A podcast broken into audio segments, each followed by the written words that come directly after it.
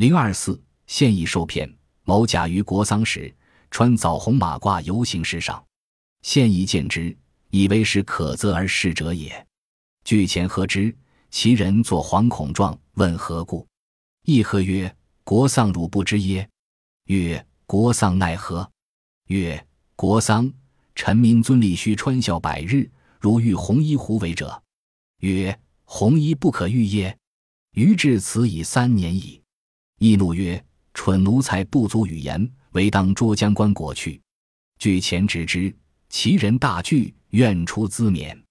以伸手所资，其人摸索囊中，良久，仅出轻浮十枚，受之曰：“吾只有此。”亦易怒，复前直之。其人爱之曰：“吾然。吾当至勿以仇辱。”亦许之。因屈辱八十三旁之死，其人解所衣红马褂之前两串，那囊中径去。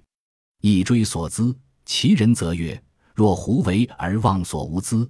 意义则曰：“汝为至穿红衣，岂忘之也？”其人笑曰：“然则吾知红衣何在？”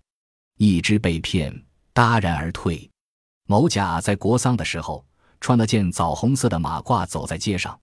现役看见后，想借机敲诈一笔，于是他立即上前叫住甲，假装作非常害怕的样子。现役大声责问说：“你不知道现在是国丧吗？”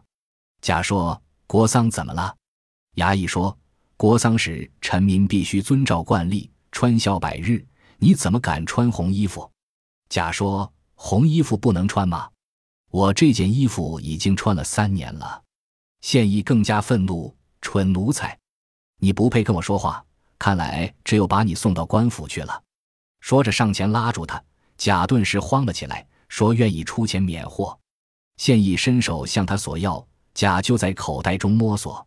过了好一会儿，他才摸出十文钱给现役，说：“我只有这些了。”现役气急了，又上前去拉他。贾又哀求说：“别这样，我去典当些东西来给您钱吧。”现役答应了。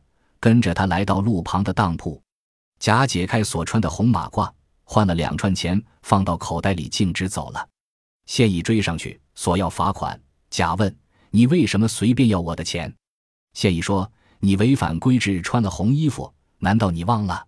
贾笑着说：“我的红衣服在哪儿呢？”